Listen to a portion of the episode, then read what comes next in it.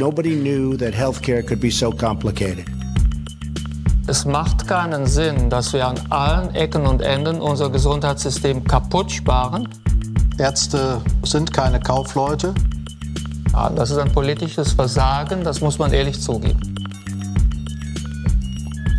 Salut und herzlich willkommen zu Gesundheit macht Politik Episode 42 mit der Aufnahme heute mal nicht Sonntag, sondern am 11. Februar 7.15 Uhr. Zumindest in Berlin eine Viertelstunde vor Sonnenaufgang. Wollte ich nur mal kurz mhm. erwähnt haben hier. Hier wird es auch gerade erst ein bisschen äh, bläulich am Himmel, ja. Oh Mann. Wie immer an den Mikrofonen der Podcast-Arzt Pascal Noel-Derek. Moin Pascal. Moin. Und euer, ähm, ich bezeichne das mal, ohne Koffein ist Frühaufstehen Mist. Podcast-Grundpfleger Philipp Schunke. Salut allerseits.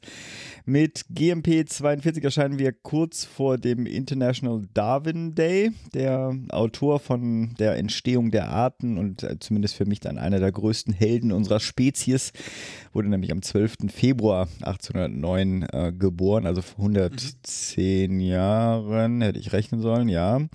Und natürlich erscheinen wir auch kurz vor dem Fest der Floristik und Süßwarenindustrie. Ich hoffe, du hast dich für Valentinstag 2019 vorbereitet, mit Blumen eingedeckt. Nee, habe ich nicht. Ja. Aber, Aber das ist, ist ja noch Zeit. nicht so wichtig. Ja, ist, ist ja noch ein bisschen Glück. Zeit. Nee, das wird, das passiert hier nicht. Passiert nicht. Aber in Absprache. Nee, ja, ja, nachher sagen, nee, ich brauche das nicht, Schatz. Na gut, wie auch immer. und dann die Enttäuschung. Ich werde dich abends dann nochmal fragen. Ja. und natürlich in der KW 8 dann der Internationale Tag der sozialen Gerechtigkeit am 20. Februar. Mit GMP 42 wollen wir auch eine kleine Reihe starten, die nicht sozusagen jetzt die nächsten Episoden füllt. Äh, das weiß ich nicht. Das könnte sein, muss nicht sein. Dazu später aber mehr. Zu guter Letzt werden wir natürlich mit Episode 42 beginnen, einen, die Antwort auf die Frage nach dem Leben, dem Universum und dem ganzen Rest äh, auch zu geben. Zumindest im ganzen Rest des Gesundheitssystems. Genau, aber bei dir steht ja ein wichtiger Termin an in dieser KW. Ist bei euch alles entspannt? Ja, noch ist alles entspannt. Wir wissen ja nicht, wann es losgeht. Kann jederzeit losgehen, kann jederzeit von der Arbeit weg müssen. Schauen wir mal. Was war denn sonst noch Neues bei dir in den letzten zwei Wochen? Eigentlich will ich nur eine Sache erwähnen, um es äh, kurz zu halten. Und zwar ganz witzig hatten wir kürzlich Problem mit dem Wasser in Heidelberg und ich glaube, es war der Mittwoch. Ich habe es tatsächlich zuerst von meiner Frau erfahren, die irgendwie die Regionalnachrichten gelesen hat oder es irgendwie rumging, mhm. dass in zwei Stadtteilen in Heidelberg, nämlich in Handschuhsheim und in Dossenheim, das ist, äh, um es mal kurz auszudrücken, der Norden von Heidelberg. Mhm. Und ich lebe ja im Süden, dementsprechend hat uns das nicht unmittelbar getroffen, wohl verfärbtes Wasser aus der Leitung kam. Was? Genau, ist also, natürlich unschön, ja. Und äh, man sah das wohl dann gab es dann immer nach und nach immer mehr Details, ne, wie das ist mit so einem Nachrichtenartikel, wenn dann alle runddrehen, dass das in größeren Gefäßen leicht bläulich wirkte, ja, so. Und dann hat hier der Katastrophenschutz exakt richtig reagiert und gesagt, oh, Handschussheim, Dossenheim, äh, mal bitte kein Wasser mehr aus der Leitung zapfen, zumindest nicht zum Trinken. Mhm. Und dann sind sie weitergegangen und haben gesagt, naja, besser auch nicht zum Händewaschen nutzen und sonst was. Und sind dann mit Feuerwehrautos durch die Straßen gefahren und haben Bescheid gesagt, dass man das nicht nutzen soll. Ja, ja und haben über die Katastrophenwarn-Apps, die es so gibt, oh, das Ganze auch okay. durchgesagt. Mhm. Und haben dann dazu aufgefordert, Leitungswasser zu kaufen, äh, nicht Leitung, mhm. äh, Mineralwasser zu kaufen, was dazu geführt hat, dass die Supermärkte in Stunden schneller ausverkauft waren. Also ich war da ja nicht unmittelbar betroffen unter dem Laden, aber meine Frau meinte echt, also es war der wohl der Wahnsinn, mhm. ja. Hier so Weltuntergangsstimmung. Und im Krankenhaus war das aber natürlich auch lustig, ne? Weil dann wurde diese Warnung plötzlich auf Heidelberg ausgedehnt, so kurz vor Mittag. Ja, und dann war so, naja, was machen wir denn jetzt mit dem ganzen Patientenessen? Ja, dann wurde sich dafür entschieden, die gesamten Suppen wegzuschmeißen. Ja, also alle Suppen von diesen wow. knapp 180 Patienten. Ja, wurde dann gesagt, naja, weil da ist ja primär Wasser drin. Ja, und dann, dass irgendwie der Reis und die Möhren mit Wasser gekocht wurden, hat man dann mal toleriert, weil irgendwas müssen die ja auch essen. Ne? Äh, wir saßen auch so, wurden in der Cafeteria, wurde uns dann durchgesagt, dass wir jetzt hier auf eigene Gefahr essen. Ja? Wow. Und, äh, ja, also schon irgendwie sehr kurios und letztlich äh, war nix. ja, aber was heißt nix? Also irgendwo muss ja die Farbe herkommen. Ja, aber es war wohl keine richtige Verfärbung. Also es hat irgendwer Alarm geschlagen, was ja auch nicht völlig verkehrt ist und meinten sie aber, sie haben jetzt irgendwie alles untersucht, in, inklusive der Probe, die da irgendwie gemeldet wurde und es war nichts nachzuweisen. Okay. Meine Güte. Und ja, dann okay. war um 16 Uhr die Panik auch wieder, Panik wieder vorbei und am nächsten Tag haben alle ihr Wasser zurückgebracht. Okay, aber ich meine, andererseits ein guter Test, ne? Es hat funktioniert irgendwie und so. Ja, aber ich meine, was passiert denn hier, wenn, wenn wirklich mal was ist? Ja, Ja, und die Leute dann da irgendwie hinrasen und sich da irgendwie 30, 40, 50 Liter Wasser kaufen. Also so bescheuert. Ich- Also mein Hauptproblem ja war ja, dass ich Sorge hatte, dass ich keinen Kaffee mehr kriege an dem Tag. Aber das wurde dann mit Mineralwasser zubereitet und damit war ich dann auch sehr zufrieden. Okay, naja, super. Ich habe äh, was, wo ich nicht genau weiß, ob ich das schon mal erwähnt hatte. Wir haben nämlich eine neue Homepage. Hatten wir das schon mal erwähnt? Hm, ich weiß nicht. Ah, Wie auch immer. Ich glaub woll- nicht. Ich wollte das mal erwähnen und zwar vor allem, weil eigentlich sollte ja gar keiner auf diese Homepage raufkommen. Das, äh, man sollte sich doch die Episoden dann mit dem Podcatcher runterholen. Aber äh, falls jemand die Seite aufruft und irgendwelche Bugs findet, äh, einfach an mich melden. Das ist alles so nebenbei entstanden über die Feiertage. Und äh, für mich sieht es aus, als es funktioniert, aber falls jemand was äh, sieht, dann soll er sich doch bitte äh, bei mir melden. Mit auch der weiteren Info, wir haben eine neue Top-Episode. Zumindest, also ich messe das ähm, individuell so ein bisschen, wie viel Downloads am ersten Tag gibt es denn? Und zwar unsere jüngste Nummer, die 41, die Public Health Nummer, hat, ähm, ist jetzt bei den Top 5 die Nummer 1. Wie auch immer. Wir sind jetzt inzwischen auch auf Instagram. Äh, ganz ehrlich, mir kommen bei den ganzen äh, sozialen Medien komme ich nicht mehr ganz hinterher und Facebook versuche ich zu vermeiden. Und dann dachte ich natürlich, es ist eine super Idee, die Facebook-Tochter ähm, äh, gleich zu nutzen, mit einem Profil zu be äh, beglücken. Ich, kein Schimmer, ich pflege die nicht wirklich. Da kommen jetzt halt diese Infos rein. Weiß nicht, ob du die nutzt. Ähm, kannst ja ein paar Babyfotos dann irgendwie mal posten oder so. Auf gar keinen Fall. Komm, Also, wenn, neues wenn, du, wenn, du einmal, GMP-Mitglied. wenn, du, wenn du einmal willst, dass Facebook dann die Rechte an den Bildern deines Kindes hat, dann kannst du das machen. Wenn du da aber keine Lust darauf hast, dann lässt du mal sowas. Oh Mann, ey. Ich bin doch nicht bescheuert. Ja, was sollen wir denn sonst dann posten? Also wie auch immer. Ich keine Ahnung, ob wir die jetzt großartig nutzen. Ich fürchte so ein bisschen, dass äh, es blei bleibt, wie es bisher ist, dass die meiste Kommunikation auf Twitter äh, abläuft. Aber ich finde es super, wie du so engagiert Werbung machst. Ja, ich dachte, es war so ein bisschen so, äh, was mache ich jetzt noch? Weißt du, so die Stunde, bevor man dann schlafen geht. Man könnte ein Buch lesen, aber man kann ja auch was für GMP machen, na, wie auch immer. Dann funktioniert Siri, zumindest ein Hinweis für die iPhone- oder iOS-Welt. Ich kann es jetzt nicht sagen, weil sonst gleich mein äh, Telefon anspringen würde. Ich sag's mal ganz leise. Hey Siri. Bei mir. Und dann Spiele, Gesundheit, Macht, Politik, dann funktioniert tadellos. Startet die wunderbare aktuelle Episode. Funktioniert sogar bei meinem Apple TV, wer auch immer das auf dem Apple TV brauchen könnte.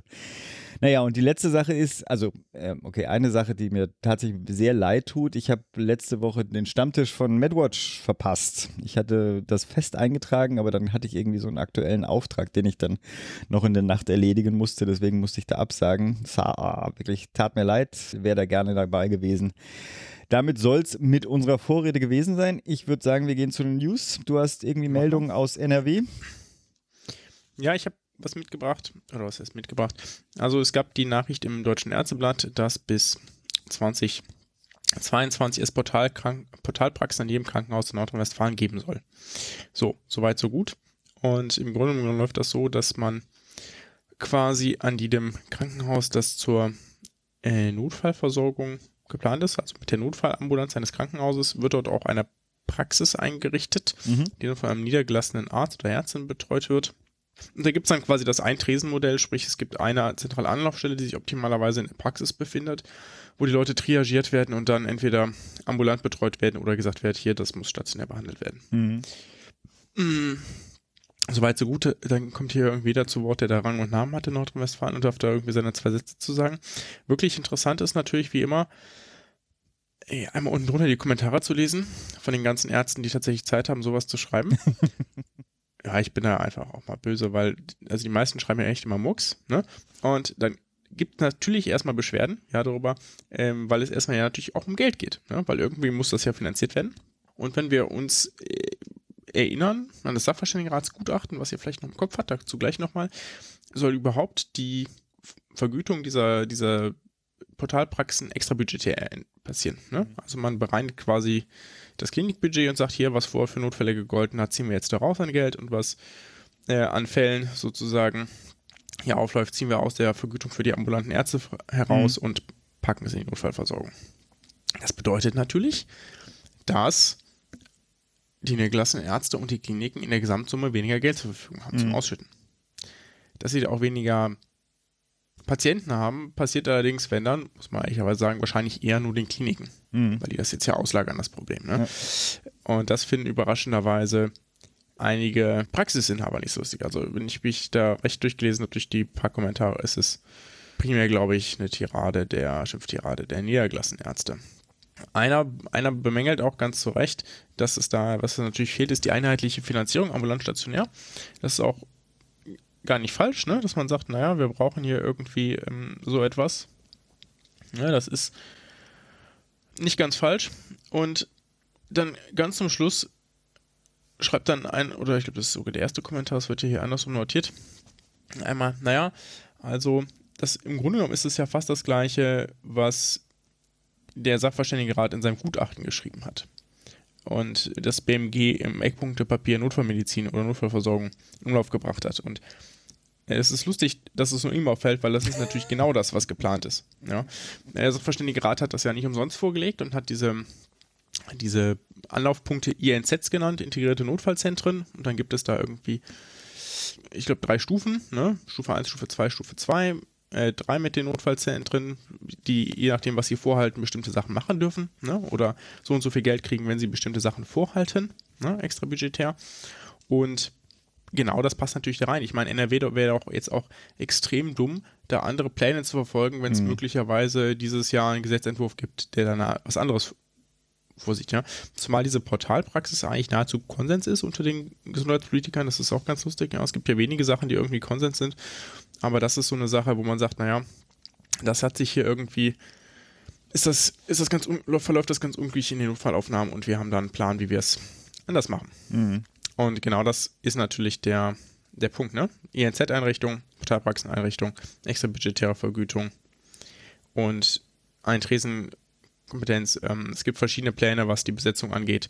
Teilweise eben mit Wechseln, teilweise mit Festangestellten. Aber eigentlich ist es nicht so, dass jemand aus der Praxis da reinrotiert. Das sind schon eher festangestellte Ärzte da. Mhm. So. Die äh, Notfallpraxen hatten wir ja auch schon in mehreren Episoden erwähnt. Ja, ja, ne? genau. Also ich, ich mache Das, ein paar bis das Links umgesetzt wird, rein. Ja. äh, werden wir, wird das noch ein paar auftauchen. Jetzt bin ich selbst dran schuld bei der nächsten Meldung. Ich weiß, also in dem Fall bin ich selbst dran schuld, weil ich mir selber diese News zugeschrieben habe. Gleichzeitig, ich hätte wirklich mal anfangen sollen, dir die mal ähm, äh, aufzubrummen. Und zwar diese unendliche 219a-Geschichte. Ich hatte irgendwie mal vor ein paar Wochen so einen Impuls, mal eine Podcast-Reihe, weißt du, man macht immer Podcasts, zu den Altlasten meiner Ge- Generation äh, durchzuführen. Also so, was Sachen sind, die meine Generation einfach verpasst hat zu, zu lösen. Sterbehilfe, ökologisches Desaster sowieso. Das ist natürlich nicht nur meine Generation was, dass wir nicht mehr aus äh, Europa gemacht haben, wie auch immer, aber dazu auf dieser Liste stand auch ganz oben äh, der, die 219, äh, 218 und 219a Geschichte. Das nur so als Vorrede. Am vergangenen Mittwoch hat sich jetzt das Bundeskabinett auf ergänzende Regelungen zum Werbeverbot für, bei Schwangerschaftsabbrüchen geeinigt. Das heißt auch, das Werbeverbot selber, also der Par- Paragraph 219a Strafgesetzbuch bleibt dabei. Äh, es werden aber Ausnahmeregelungen ergänzt und demnach dürfen dann Ärzte und Krankenhäuser öffentlich, und darum ging es ja, also das war ja der, der Auslöser der Debatte, zum Beispiel auch auf ihrer eigenen Internetseite, darüber informieren, dass sie Schwangerschaftsabbrüche überhaupt vornehmen und können dann auf weitere Informationen, aber dann auch von neutralen Stellen äh, verweisen. Die BEK, also Bundesärztekammer, das hören wir dann äh, später auch im Interview, kann damit leben. Äh, aber äh, hier kann ich ja immer meinen Senf mit äh, einbringen. Meines Erachtens ist das, also ich kann damit nicht leben. Allein, dass es weiterhin ein Strafgesetzbuchparagraphen äh, braucht, um äh, so ein Thema zu bearbeiten, ist ja schon ein Skandal. Aber meine ähm, Genossinnen Giffey Barley, Barley scheinen damit ähm, leben zu können oder zufrieden zu sein. Zitat Ja, aus müssen sie halt auch, ne? Das ist wenn es sie ja. in Koalition äh, halten wollen. Ja, sie sind halt in sozusagen direkter in der Koalition äh, verpflichtet. Also auf dem, aus dem Ärzteplatz, wir stellen sicher, dass betroffene Frauen in einer persönlichen Notsituation in, an Informationen gelangen, die sie benötigen. Ein kleiner Schritt ist es ja schon in die richtige Richtung. Aber ähm, für mich ist sozusagen, könnte man an diesem Fall nicht wirklich aufzeigen, von wem gesellschaftlicher Fortschritt gebremst wird, äh, anstatt das so zu feiern. Ich verstehe, dass man daran gebunden ist, aber man könnte es ja kommunizieren, als wir sind damit unglücklich, aber das war das, das war der einzige Schritt, den wir mit diesem Koalitionspartner machen konnten. Ja.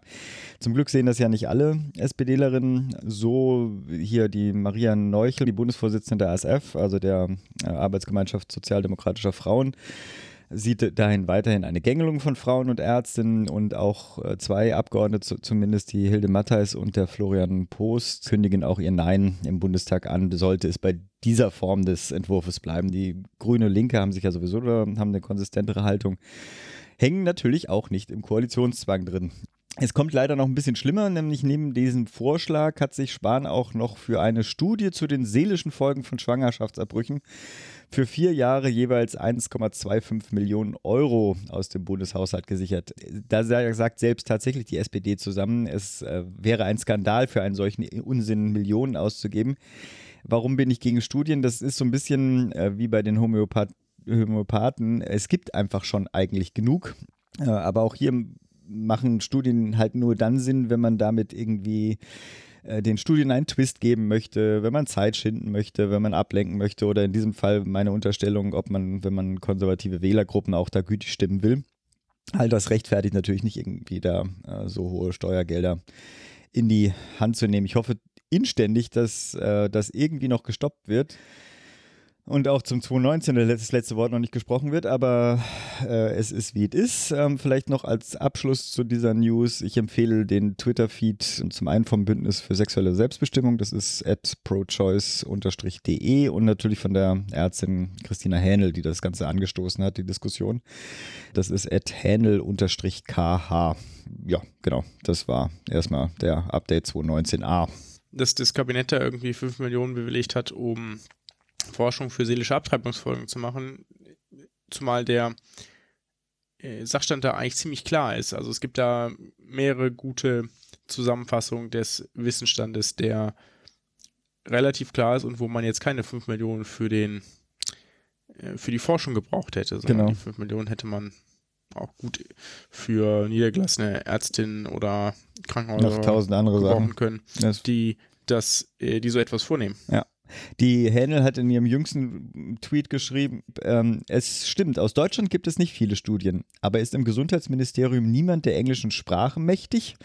Das wäre doch eigentlich der wissenschaftlich übliche Weg oder ist hier eine Gefälligkeitsstudie geplant? Ja, das frage ich mich auch. Naja. Ein, das wäre eigentlich was für einen Murks gewesen, diese äh, geplante Studie. Aber du hast noch eine News, wo ich mich wunderte, den Rürup, den gibt es sogar noch. Ja, ich habe auch mich gewundert, das war am Handelsblatt, hat, der hat ja so eine, so eine Kolumne, habe ich jetzt gesehen, der Chefökonom analysiert, finde ich eigentlich ganz witzig. Und der hat da gesagt, hier, ich weiß gar nicht, ob ich ihm da so stark zustimme, ähm, aber es passt zu einer anderen News, die ich dann vielleicht auch einfach direkt mit reinnehme. Er sagt quasi, Gesundheitspolitik spar mach doch mal große Taten statt große Worte und beschäftige dich nicht mit so vielen Randthemen und Reformideen, sondern pack mal das wirklich große Problem an, nämlich die Finanzierung der Krankenhäuser in Deutschland. Und sagt und erklärt auch, warum das ein Problem ist. Ne? Irgendwie, dass es irgendwie länderse länderseitig ein Defizit in der Finanzierung gibt und dass eine Bonistik natürlich irgendwie eine Lösung wäre, aber das bedeutet dann natürlich, dann, dass man weniger Mitspracherecht hat, etc. etc. Ne? Also er erklärt quasi alles, was da als Problem zugrunde liegt und sagt dann, naja, mach doch mal, weil damit kannst du dir wirklich einen Platz in der ersten Liga sichern, der Gesundheitspolitiker, weil das ist, scheint ja offensichtlich dein Ansinnen zu sein. Mhm. So, ganz flapsig jetzt mal daher gesagt. Ich habe mich dann gefragt, ob ich dem zustimmen würde, dass sich Spahn eigentlich nur mit Randthemen beschäftigt, weil wir mal noch was, einen anderen Artikel aus der Süddeutschen ähm, mit aufgenommen, den wir als diese Tipp reinpacken wollen. Heißt, ich finde auch ein bisschen populistisch formuliert den Spahn schlecht für die Gesundheit. So mhm. habe ich natürlich angeklickt, weil ich es prinzipiell irgendwie interessant fand. Und SZ ist ja auch immer lesenswert normalerweise. Genau, ich habe die ja genau so oder so im Abo. Deswegen ja, lese ich das meistens. Wir wissen. Äh, und das ist schon so, dass die Autorin eigentlich schon auch viel aufführt, was irgendwie gut funktioniert. Ne? Und das ist auch so. Also er hat natürlich mal vielleicht die ein oder andere flapsige Idee, die dann schnell auch wieder einkassiert wird, ja, mhm. to be honest. Hat aber auf der anderen Seite, weiß er ganz genau, welcher der, der Lobbyverbände wie viel Macht hat, aus welcher Blockadehaltung heraus und wo er auch mal sagt, nee Leute, also Ähm, ich weiß, dass ihr dagegen seid, aber das juckt mich nicht, weil ihr, egal was ich hier vorschlage, seid ihr dagegen. Ne? Ein Beispiel ist zum Beispiel, sind zum Beispiel die Apotheker, wo es um etwas ging, was er durchsetzen wollte und die natürlich dagegen waren. Er gesagt hat, naja, also ich habe hier da übrigens noch so ein Gutachten rumliegen, nachdem einige von euch irgendwie deutlich zu viel Geld verdienen und dann waren sie plötzlich ruhig. ne? So. Und das ist, das ist natürlich ganz, ganz geschickt, ne, weil er genau auch weiß, welch, wer wen anfassen muss. Und trotzdem macht sie oder sagt sie nachher, eigentlich ist das Reformtempo gerade zu hoch und wir kommen nicht mehr hinterher, wohin wir eigentlich wollen. Und ich habe mich auch da gefragt, ob ich das wirklich teile, weil eigentlich finde ich es ganz gut, dass man jemand Bewegung in das System Hm? bringt, auch wenn ich nicht mit jeder Einzelentscheidung einverstanden bin, weil wir eigentlich genug Zeit hatten in den letzten Jahren zu überlegen, welches, in welche Richtung wir wollen, das halt einfach eher nicht passiert ist. Ja. Ich habe äh, auch nur eine Kurznews zum Abschluss und zwar seit letzten Samstag ist ein neues Arzneimittelschutzsystem in Eu- Europa gestartet, das Sicherheitsmerkmale von Arzneien vorschreibt. Äh, demnach, es geht glaube ich primär oder ausschließlich um rezeptpflichtige äh, Mittel, müssen jetzt einen, zum Beispiel einen Barcode auf der Verpackung tragen mit dem sich äh, per Scan in der Apotheke die Echtheit überprüfen lässt. So zumindest die Aussage des Bundesinstituts für Arzneimittel und Medizinprodukte, dem BfArM. Kurz zum Hintergrund, hier geht es also abgesehen von ökonomischen Interessen natürlich immer, aber natürlich primär um den Gesundheitsschutz. Immer wieder wird nämlich von ähm, Kriminellen, wir hatten das ja auch schon ein paar Mal ähm, versucht, Arzneifälschungen in den Pharmahandel zu bringen. Zum Glück in Deutschland, wenn ich die Zahlen richtig in Erinnerung habe, ein relativ äh, kleines Problem, nicht zuletzt aufgrund der recht strengen Regulierung der Pharmabranche. Andere Länder äh, leiden da deutlich mehr darunter. Aber der Reiz ist natürlich hoch. Also ich habe irgendwo das Zitat gelesen, es sind äh, höhere Gewinnmargen möglich als beim Handel mit Kokain oder Heroin. Naja, wie auch immer, nach dem eindeutigen Scan kommt, äh, also zu diesem Scan kommt noch ein Öffnungsschutz dazu, dass irgendwie die Arzneimittel nicht verunverpackt werden können. Äh, Und das System zur Echtheitsprüfung in Deutschland hat der Verein Secofarm aufgebaut, ein ähm, Zusammenschluss von Pharma- und Apothekerverbänden. Jede Packung hat dabei auch eine individuelle so eine Seriennummer und da, beim Scan wird zwar quasi geprüft, a, gibt es die vom Hersteller und wurde mit dem gleichen, mit der gleichen Nummer schon mal eine, ging schon mal eine Packung über, äh, über die Theke irgendwo.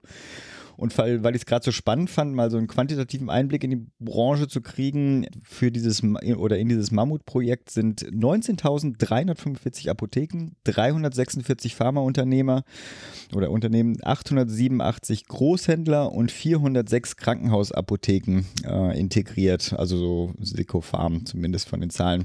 Der BPI, also der äh, Bundesverband Pharmazeutischer Industrie, schätzt die Investitionen für dieses System auf rund eine Milliarde Euro. Es ist damit eines der größten Infra Infrastrukturprojekte der Arzneimittelversorgung in Europa.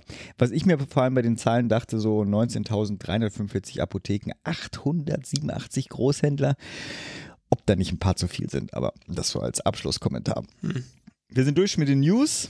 Wir, hat, ich hatte ja schon erwähnt äh, am Anfang, wir wollen eine kleine Reihe starten mit äh, der 42 und zwar Gegenstand die Vorstellung, äh, im Endeffekt ist es subjektiv, aber so ein paar Sachen sind ja dann irgendwie für jeden äh, nachvollziehbar, die von uns identifizierten wichtigsten Akteure der gesundheitspolitischen Landschaft dieses Landes vorzustellen und wir beginnen, und da weiß ich nicht genau, ob sich, wie das zustande kam, also ob das Zufall war oder ob, ob du das irgendwie Ja, nee, hinter meinem Rücken ganz klar orchestriert hast. Ja, ja, ja. Das hängt davon ab, wie schnell die jeweiligen Abteilungen antworten. Ja, das ist so, und die Bundesärztekammer professionell, ganz zackig geantwortet. Auf jeden Fall die Bundesärztekammer ist heute, ähm, stellen wir heute kurz äh, vor oder wird vorgestellt heute.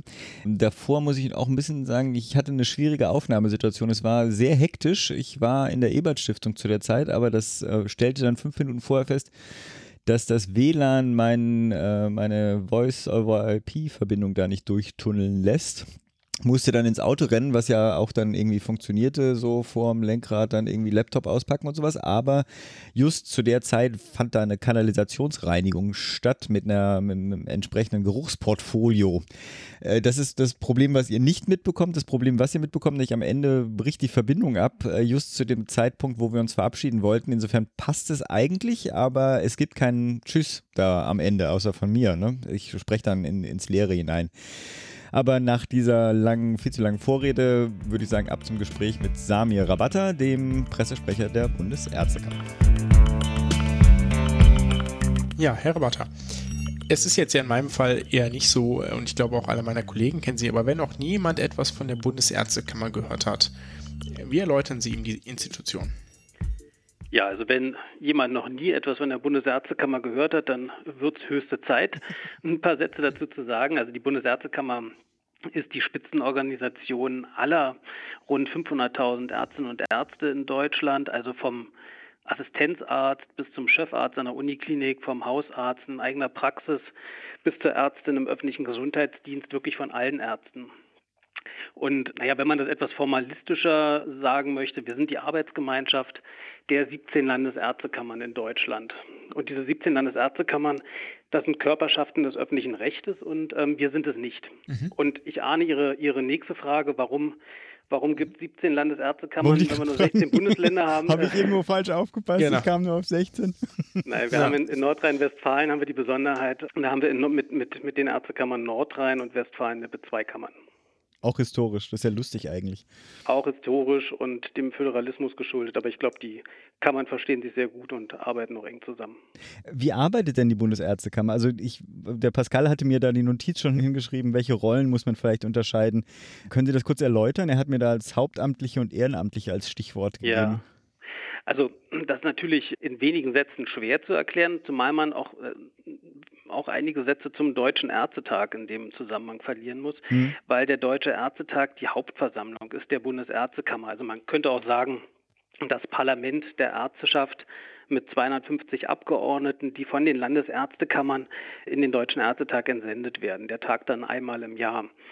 Und der Deutsche Ärztetag, der wählt unter anderem auch den Präsidenten der Bundesärztekammer und die Vizepräsidenten für, für vier Jahre. Mhm. Und damit sind wir dann auch schon bei der politischen Führung der Bundesärztekammer, nämlich dem Vorstand. Und der Vorstand, der besteht übrigens aus Ehrenamtlern, okay. der setzt sich aus den Präsidenten der 17 Landesärztekammern zusammen, plus zwei ebenfalls vom Ärztetag gewählten äh, zusätzlichen Mitgliedern, die dann selber keine Kammerpräsidenten sind. Und ähm, ja, in diesem Vorstand wird dann die, die eigentliche politische Arbeit der Bundesärztekammer gemacht. Ähm, die Detailarbeit dann in Ausschüssen, also in, in Arbeitsgruppen und, und Ausschüssen zu verschiedenen Themen, Weiterbildung, Berufsrecht, politische Versorgungsfragen, all das. Und äh, die Geschäftsstelle hier im Berlin Tiergarten, die betreut dann eben äh, die Arbeit dieser Gremien. Mhm. Wie kann ich mir das vorstellen? Wie viele Leute sind da im, im Tiergarten? Also hier in der Geschäftsstelle nageln Sie mich jetzt nicht auf eine genaue mhm. Zahl fest, sind etwas über 100. Okay, wow, okay, schön. Ja. Wir sind dann hier auch so in direkter Nachbarschaft mit den anderen Spitzenorganisationen. Ja, ja, eine spannende Ecke. Mit der Kassenärztlichen Bundesvereinigung, DKG und GBA. Ja. GBA ist gerade, glaube ich, gerade umgezogen. Pascal, Der ist gerade um. Ja. Das Haus ist noch verwaist, aber ich, ich weiß gar nicht, so richtig weit weggezogen sind die, glaube nee, ich. Nee, nee, die Straße nur runter, wenn ich das nur, richtig gesehen habe. Die sind auch noch hier in der Nähe, ja. Mhm. Genau, vielleicht zur nächsten Frage. Welche Rolle spielt denn die Bundesärztekammer im deutschen Gesundheitswesen? Immer schon so ein bisschen Anklang gegeben mit dem, was der Vorstand so macht und dass es da verschiedene Ausschüsse gibt. Welche, welche Aufgaben hat sie denn zum Beispiel, die vielleicht irgendwo auch festgehalten sind? Ja, also wir spielen natürlich eine gewichtige Rolle, das schon mal vorweg. Aber ganz konkret, also wir haben natürlich äh, verschiedene Aufgabenbereiche. Und äh, zu den genuinen Aufgaben gehört natürlich die ärztliche Berufsordnung, und auch Fragen äh, zur, zur, ärztlichen Weiterbildungsordnung, also die ganz klassischen Themen der ärztlichen mhm. Selbstverwaltung. Medial etwas stärker im, im, Fokus war in den letzten Monaten beispielsweise das Thema ausschließliche Fernbehandlung. Das hatten wir auf dem letzten Deutschen Ärztetag ähm, behandelt und da eine Lockerung der berufsrechtlichen Regelung beschlossen. Das, glaube ich, ist dann auch so etwas der, der, der etwas breiteren Öffentlichkeit dann auch ähm, geläufig. Wir nehmen als Arbeitsgemeinschaft der Ärztekammern aber auch viele gesetzliche Aufgaben wahr, zum Beispiel im Transplantationsrecht, äh, Richtlinienerstellung. Anderes Beispiel ist die Qualitätssicherung oder die Transfusionsmedizin. Ja, und ganz äh, aktuell ähm, diskutieren wir ja über die Umsetzung des Paragraphen 219a, Ach, okay. wo uns der Gesetzgeber auch mit Aufgaben betrauen möchte die Sie aber auch mit beeinflussen? Also ich meine sozusagen, haben Sie da ähm, vom Ärztetag auch quasi einen, einen Auftrag, da selbst äh, eine Position zu vertreten oder in der Umsetzung jetzt eher? Am konkreten Beispiel 219a genau. oder, genau. Ähm, naja, also da haben wir uns natürlich auf dem Deutschen Ärztetag intensiv mit beschäftigt, mit diesem Thema. Wir haben auch eine, eine politische Haltung dazu, die wir natürlich auch im, im parlamentarischen Raum auch kundgetan haben. Mhm. Und wir sind mit dem gefundenen Kompromiss, äh, den wir jetzt haben, ähm, auch zufrieden. Okay.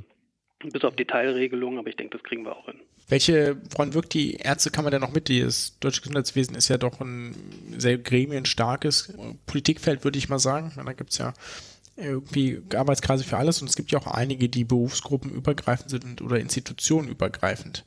Ja, also ich meine, die Mitwirkung macht sich ja nicht nur an Gremien aus. Ne? Also wir äh, wirken natürlich im politischen Meinungsbildungsprozess äh, auch mit, indem wir uns zum Beispiel bei Gesetzesvorhaben intensiv einbringen in Form von Stellungnahmen beispielsweise. Ich hatte vor zwei, drei Jahren mal für einen Tätigkeitsbericht mal durchgezählt, dass wir pro Jahr so in etwa 60 schriftliche Stellungnahmen abgeben zu Gesetzesvorhaben oder zu Initiativen des GBA. Das macht dann so 1500 Seiten Expertisen aus, die wir, die wir pro Jahr in den, in den parlamentarischen Raum dann eben mit einspielen. Mhm. Dass man jetzt unabhängig von der eigentlichen Gremienarbeit, wenn es um Gremien geht, ist, denke ich, zum Beispiel die Gematik zu nennen, die Gesellschaft für Telematikanwendungen. Wir mhm. sind im GBA aktiv, aber auch in vielen, auch kleineren Gremien, die es im BMG gibt und in anderen Institutionen. Mhm. Warum ist die Bundesärztekammer denn eigentlich keine, oder sitzen die sogenannten auf der sogenannten Bank beim GBA? Ja, also die Bundesärztekammer, also vielleicht mal vorweg, wir sind im GBA vertreten allerdings nicht als Trägerorganisation. Äh, damit haben Sie vollkommen recht. Aber wir bringen uns fachlich schon ziemlich intensiv und auch mit viel, viel Arbeitsaufwand in die Arbeit des GBA ein, zum Beispiel bei Fragen zur Qualitätssicherung, zur Bedarfsplanung oder was auch ein wichtiges Thema momentan natürlich ist die Neuorganisation der Notfallversorgung. Also das sind Themen, wo wir uns auf fachlicher Ebene mit einbringen, auch wenn wir nicht zu den Trägerorganisationen zählen. Und ich denke schon, dass diese fachliche Expertise auch gewürdigt wird im GBA und auch Gewicht hat. Ich bin ja äh, immer noch von NRW irgendwie äh, begeistert. Äh, zwei Fragen. Müsste sich NRW nicht mal langsam zusammenreißen? Nein, Quatsch. Müsste der, äh, die Bundesärztekammer sich nicht auch einmal dann auch anders legitimieren, also wie auch die Landesärztekammern? Hm, naja, also die Landesärztekammern sind Körperschaften des öffentlichen Rechts. Hm. Insofern sind sie legitimiert. Wir als Bundesärztekammer, ich glaube, ich sagte das eingangs schon, sind die Arbeitsgemeinschaft dieser, dieser öffentlichen Körperschaften Gut, die Diskussion, äh, ob auch die Bundesärztekammer Körperschaft des öffentlichen Rechts werden sollte, ja oder nein, die kommt in schöner Regelmäßigkeit immer wieder auf. Ich denke, wir vertreten 500.000 Ärzte. Wir haben diese Ärzte im Rücken und damit auch ohne Verkörperschaftung ausreichend hm. politische Schlagkraft. Äh, auch eine kurze Querfrage. Wie finanziert sich eigentlich die Bundesärztekammer? Ja, das ist kein Geheimnis. Das ist ein Thema auf dem Deutschen Ärztetag, wenn es um die Finanzen der Bundesärztekammer geht. Wir finanzieren uns über ähm, die Landesärztekammern im Wesentlichen. Ist die eigentlich nicht ein bisschen knäpplich, die Finanzierung? Also ich meine, das ist jetzt, äh, es geht jetzt, jetzt sehr weit ins Detail. nee, also ich, jedes Mal, wenn ich die Diskussion da erlebe, ist das ja, ich sag mal so, mit den Etats der anderen bundesweiten Organisationen nicht wirklich vergleichbar. Ja, was soll ich dazu sagen? Also mit mehr Geld kann man natürlich mehr machen. angeben oder so. Genau, ob das, ob das viel bringt, weiß ich nicht, aber wir tun unser Bestes, mit den Mitteln auszukommen, die wir zur Verfügung haben um vielleicht das Ganze noch so ein bisschen, jetzt haben wir ja darüber geredet, was die Bundesärztekammer so macht und tut jetzt vielleicht, wenn das schon ein bisschen anklang, was sind denn aktuelle Themen, was zum Beispiel die Bundesärztekammer beschäftigt, äh, wo sie sich einbringen, wo sie daran arbeiten? Also ich denke, momentan geht es uns so wie fast allen Organisationen im Gesundheitswesen, äh, dass wir uns mit dem TSVG, also dem Terminservice- und Versorgungsgesetz, beschäftigen und vor allem auch mit den vielen, vielen Änderungsanträgen, die es in den letzten Tagen und Wochen dazu gegeben hat, die auch völlig andere ähm, Themenbereiche betreffen äh, als der ursprüngliche Regierungsentwurf. Da sind Themen mit dabei wie die neuen Mehrheitsverhältnisse in der Gematik, ein Punkt, den wir ablehnen oder auch Vorüberlegungen äh, zum Thema Methodenbewertung durch den Verordnungsgeber. Da warten wir jetzt noch auf einen abschließenden Änderungsantrag. Ähm, auch das ein Thema, das wir eher kritisch sehen. Das ist das TSVG. Es gibt natürlich auch viele andere politische Bereiche, äh, in denen wir uns momentan engagieren, zum Beispiel das Thema Nachwuchsförderung und, und damit eng verbunden die Umsetzung des Masterplans Medizinstudium, eine Initiative, die noch von der Vorgängerregierung ähm, eingeläutet wurde, aber leider immer noch nicht umgesetzt ist. Das ist für uns ein, ein ganz wichtiger Punkt. Und wir haben natürlich immer noch die vielen medizinisch-ethischen Themen, die man auch nicht vergessen darf. Als Beispiel ähm, die Einführung des Prena-Testes als Kassenleistung oder ähm, Risiken und Nebenwirkungen der neuen Genschere, die wir zur Verfügung haben. Das sind alles Themen, mit denen wir uns intensiv beschäftigen und die wir dann auch bewerten werden. Hm. Wie wichtig ist denn der Deutsche Ärztetag für die politische Arbeit? Ich habe das ja schon ein oder zweimal hier auch im Podcast berichtet, das Antragskonvolut, was da kommt, ist ja ein buntes Sammelsurium, wie so eine M&M-Packung. Ja. Und wenn man Glück hat, verabschiedet man keine zwei gegensätzlichen Anträge, so, ähm, wenn es optimal läuft. Also das ist ja manchmal ähm, ein großer Bienenstock und nicht immer ist es, ist es so, gibt es eine klare Ziel, Zielrichtung danach. Also ja. ist das trotzdem irgendwie hilfreich für die eigene Arbeit? Ja, ich finde das schon, ich finde das schon sehr hilfreich, also weil äh, Sie haben recht, es sind, es sind mitunter sehr unterschiedliche Themen, die da behandelt werden, gerade im Tagesordnungspunkt Tätigkeitsbericht. Ähm, da werden ähm, das ist schon ein ganz schönes Sammelsurium, äh, dass wir dann auch Ordnung bringen müssen. Aber das sind natürlich auch alles Themen, die die Ärzte bewegen. Ne? Das darf man auch nicht vergessen. Mhm. Das ist ein demokratisch legitimiertes Gremium und das gibt uns eine Richtung vor und das zeigt uns mitunter auch mal, hey Leute, da sind Themen, die bewegen uns, kümmert euch darum, die wir vielleicht vorher gar nicht so auf dem Schirm hatten. Und ich bin immer wieder überrascht, welche Themen mitunter dann zu wirklich intensiven Diskussionen auf dem Deutsche, Deutschen Ärztetag führen, die ich vorher gar nicht so auf meiner, auf meiner Agenda hatte. Mhm. Ähm, wo ich dann aber mich korrigieren merke, doch, da ist offenbar ein Bedürfnis da, äh, dass wir da eine Regelung finden. Mhm. Das sind dann mitunter auch gar nicht so die knallharten gesundheitspolitischen Themen, die sich so im SGB V äh, wiederfinden und hier tagtäglich diskutiert werden im politischen Berlin, sondern oft auch ja, Themen, auf die man vielleicht nicht sofort kommt. Also zum Thema Prävention, zum Thema Gesundheitsunterricht an Schulen oder wir haben viel Beschlüsse auch zum Thema Gesundheitsversorgung von Migranten in Deutschland, ähm, wo auch nicht alles zum Besten steht. Das sind Sachen, die sind nicht so in der täglichen gesundheitspolitischen Berichterstattung, die werden vom Deutschen Ärztetag, der ja schon eine gewisse mediale Bedeutung hat, äh, werden die auf die Agenda gesetzt und das ist gut so. Okay, das ist doch eigentlich fast ein ganz gutes Schlusswort, wenn du keine Frage mehr hast, Philipp. Oh, jetzt ist die Verbindung auch weg. Zu euch beiden? Ja, super.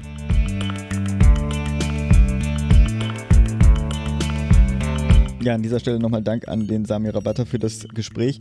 Wir kamen äh, während äh, unserer Unterhaltung ja leider nicht dazu. Pascal, willst du nochmal zu den historischen Gründen was erzählen, warum der, die Bundesärztekammer keine Körperschaft des öffentlichen Rechtes ist? Na, das mit der deutschen Ärzteschaft und der Bundesärztekammer ist so ein bisschen schwierig, weil die heißt nun mal Kammer, aber formal ist sie keine Kammer. Die Kammern, die wir in Deutschland haben, sind ja, ich würde jetzt einfach mal behaupten, allesamt Körperschaften des öffentlichen Rechts. Das ist eine eigene Rechtsform und genauso wie GmbH oder dergleichen. Und ähm, die Bundesärztekammer ist aber ein nicht eingetragener Verein. Deswegen auch manchmal so die Kritik, wenn ja, die sich mal wieder zu wichtig nehmen oder Leute das Gefühl haben, dass sich die Bundesärztekammer zu wichtig nehmen, dann wird irgendwie über den die Bundesärztekammer als ähm, mit dem Status eines Kaninchenzüchtervereins irgendwie geschimpft. Ne? Weil prinzipiell könnten Philipp und ich ja auch einen GMP-Verein gründen, der eben dann als nicht eingetragener Verein fungieren würde, weil um eingetragen zu werden, müssen bestimmte Kriterien erfüllt werden. Und der Punkt ist so ein bisschen, dass es ursprünglich ja mal so Bemühungen gab, die Ärzteschaft zu einen. Das war irgendwie schon 1870 hast du nicht gesehen, als dann äh, sich der Hartmann-Bund etablierte und danach die lokalen Ärzteschaften und dann wurden, wurden daraus aus diesem, diesen Hartmann-Bund wurden dann die kassenärztlichen Vereinigungen etc. und dann gab es diese, diese lokalen Ärzteshaften, die sich, ich, ich glaube, ich weiß gar nicht, wie das hieß, es gab, gab da irgendwie so ein äh, deutscher Vereinsbund oder so, ja, den es dann irgendwie gab. Und äh, dann kam 1933 begann ja die dunkle Zeit in Deutschland sozusagen, ja, mit dem NS-Regime. Und die haben natürlich auch gesehen, dass es da einen Teilbereich der Gesellschaft gibt, nämlich den medizinischen Bereich, in dem sich viele Akteure mit einer eigenen Meinung äh, tummeln und die prinzipiell nicht so einfach zu beherrschen sind. Ne? Und das Ziel war ja relativ klar, eine strukturierte Machtausübung und hat deswegen daher auch probiert, ich zitiere jetzt, die Buntscheckigkeit des Gesundheitswesens auszumerzen und gleichzuschalten. Ne? Und die brauchten das natürlich auch, also die, die benötigten Ärzte, um bestimmte Dinge zu rechtfertigen. Jetzt muss man sagen, sozusagen die, so eine Rassenideologie war tatsächlich damals auch in der, in der wissenschaftlichen Diskussionen. Das war schon irgendwie auch so ein, so ein Thema zu der Zeit, ja. Und die deutsche Ärzteschaft hat sich da dann auch einfach vereinnahmen lassen. Ja, das muss man mhm. schon auch einfach so kritisch so sagen. Und hat eben da mitgemacht. Wurde dann die Reichsärztekammer gegründet, der Reichsärzteführer bestimmt und damit wurden dann wurden zum einen bestimmte wissenschaftliche Verfahren in die Kritik gebracht und gesagt, hier, daher kommt ja auch die germanische Medizin zum Beispiel, ne, mhm. also Teile davon und so weiter und so fort. Und die Medizin im Nationalsozialismus für ganz viele Gräueltaten gebraucht, die wir jetzt hier nicht nur aufführen. Aber sozusagen dieser zentrale Einfluss einer Institution innerhalb mhm. der deutschen Ärzteschaft, der dann dafür gesorgt hat, dass zum einen Mitglieder diskriminiert werden, ausgeschlossen werden von heilkundlicher Tätigkeit etc., war sicherlich einer der Gründe, warum man sagt oder warum man nach dem Krieg gesagt hat, das möchte man jetzt nicht auf, nochmal auf Bundesebene etablieren. Zumal es ja auch am Anfang als dann wieder lokale Ärzteschaften und Landesärzte gegründet wurden, es ja auch noch verschiedene Verwaltungsorte gab. Ne? Also wir wurden ja mal äh, verwaltet in Besatzungszonen. Und ich glaube, da war das schon entstanden und danach hätte man sich sozusagen äh, da dann zusammenfinden müssen, ja, irgendwann in den 50ern. Und das ist dann aber nur als zunächst Arbeitsgemeinschaft der Landesärzte kann man geblieben und dann irgendwann primär mit Umbenennung erfolgt. Mhm und bleibt aber formal die Arbeitsgemeinschaft. Okay, danke.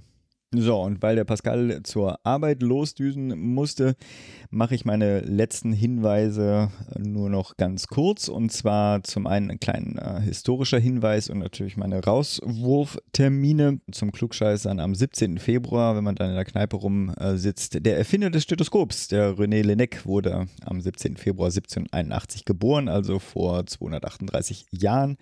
Er entwickelte diesen äh, Brustüberwacher, heißt es, glaube ich, übersetzt, 1860 16. Vor allem deswegen, weil es ihm unangenehm war, sein Ohr direkt, wie es eigentlich üblich war, an die Brust einer jungen Patientin zu legen. Interessanterweise auch wurde das natürlich sehr kritisiert, weil man die direkte, den, die, die, direkte Verbindung zum Patienten verlieren würde und die Distanz zu groß wäre, äh, um eine ordentliche Diagnose zu äh, machen. Wie auch immer, auch Scham oder ich glaube in diesem Fall war es eher so ein bisschen Abscheu oder Widerwillen kann einen ähm, Impuls für eine Innovation bieten. Äh, aber jetzt weiter im Text und zu den Terminen. Die Auswahl ist so ein bisschen einfach die Termine, die ich selber, äh, bei denen ich selber plane, dabei zu sein oder die einfach so wichtig sind, äh, dass die ganze Branche da irgendwie zusammenkommt. Auch da, wenn da Hörerinnen draußen sind, die irgendwas ankündigen wollen ähm, und es nicht irgendwie, was weiß ich, Flacherd, Chemtrail, Homöopathie-Kongresse oder sowas sind, schmeiß mal kurz eine Info rüber, dann erwähne ich die natürlich gerne auch hier. Äh, die Termine hatte ich letztes Mal auch schon ein paar erwähnt, ein paar, bei ein paar Events gibt es jetzt auch Updates oder die Programme stehen ganz eigennützig den Organ, das Organspende-Event am kommenden Montag, 19.12. Organspende weitergedacht, wie man den Negativtrend stoppen kann. Es war eine schwierige Phase, diese Veranstaltung zusammenzubekommen, aber ich glaube, wir haben ein nette, nettes Podium äh, da zusammenbekommen. Äh, Findet in der APO-Bank hier in Berlin statt, in der Kantstraße. Dann natürlich das Event der deutschen Public Health Szene vom 14. bis 15.03., der Kongress Armut und Gesundheit. Die Nudging-Konferenz äh, unseres GMP-Freundes Matthias Krieser vom 15. bis 17. März und parallel dazu der Deutsche Pflegetag, wenn man sich lieber unter die Pflege mischen möchte, ja, vom 14. bis zum 16.3. Meine, die Veranstaltung, auf die ich mich am meisten freue, nee, stimmt gar nicht, Armut, äh, Armut und Gesundheit gehört auch dazu. Nein, die zweite quasi dann äh, der, mein Jahres-Irrationalitäts-Detox äh, vom 21. bis zum 23.3. der EBM-Kongress.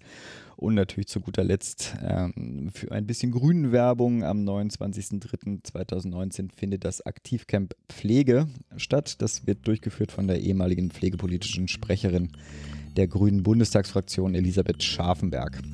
Und äh, weil Pascal zur Arbeit losdüsen musste, bleiben wir heute ohne Murks und auch ohne Abschied von Pascal. Ich sage euch allen erstmal, bleibt gesund, macht gesund